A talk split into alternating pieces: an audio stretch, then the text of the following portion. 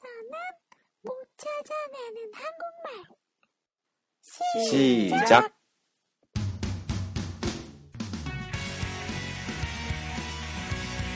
여러분 안녕하십니까? 키타로입니다. 이 프로그램은 한국의 소거나 교과서에 없는 표현, 그리고 자연스러운 발음의 방법 등을 소개해드리는 한국어 학습 팟캐스트입니다. 皆さんこんにちは、キタロウです。この番組は 韓国語のスラングや教科書では教えてくれない表現や自然な発音の方法をご紹介する韓国語学習ポッドキャストです。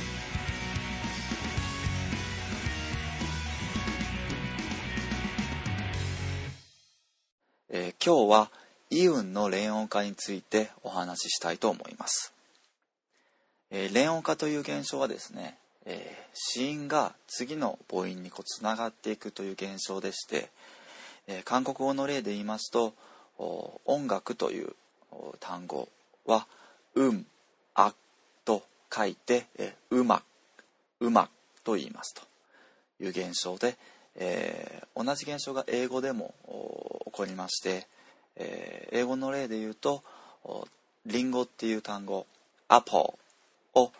をアポの前に「アン」がついた場合は「アンアポ」になるんですがつなげて「アナポ」「アナポ」となりますと。いういったあ現象であまあ、原理としてはこうし子音がつながっていってるだけなのでそんな難しい、えー現象ではないんですけども日本語ではですねこの連音化をする言語ではないので日本人向けの韓国語の教材にはあ発音のこう基礎として、えーこの連音化に関して、えーきちんと詳しいこう例を挙げて、えー説明がされている場合がほとんどなんですけどもその説明の中にですね、えーイウンのパッチムもお連音化するんですよということをきちんとこう書いていない教材が実は多いんですね。えーイウンの連音化ってどういうことかと言いますとイウンはパッチムの位置に来ると「うーん」うんというこの鼻にかける「ん」という音化を持っているんですね。これがこうつながっていくと「あいうえお」という音にこうつながったとするとこの「ん」がつながって「が」「に」「む」「げ」「ご」という音が発生するというか連音化して今さっき言ったような音にならなきゃいけないんですね。例を挙げて説明しますと中央という単語は中安中安と書いて、えー発音する時は中安中安になるんですね。これを日本人はあ中安中安と言ってしまいがちなんですけども中安だとんの音が連音してないので、えー自然な発音ではないんですね、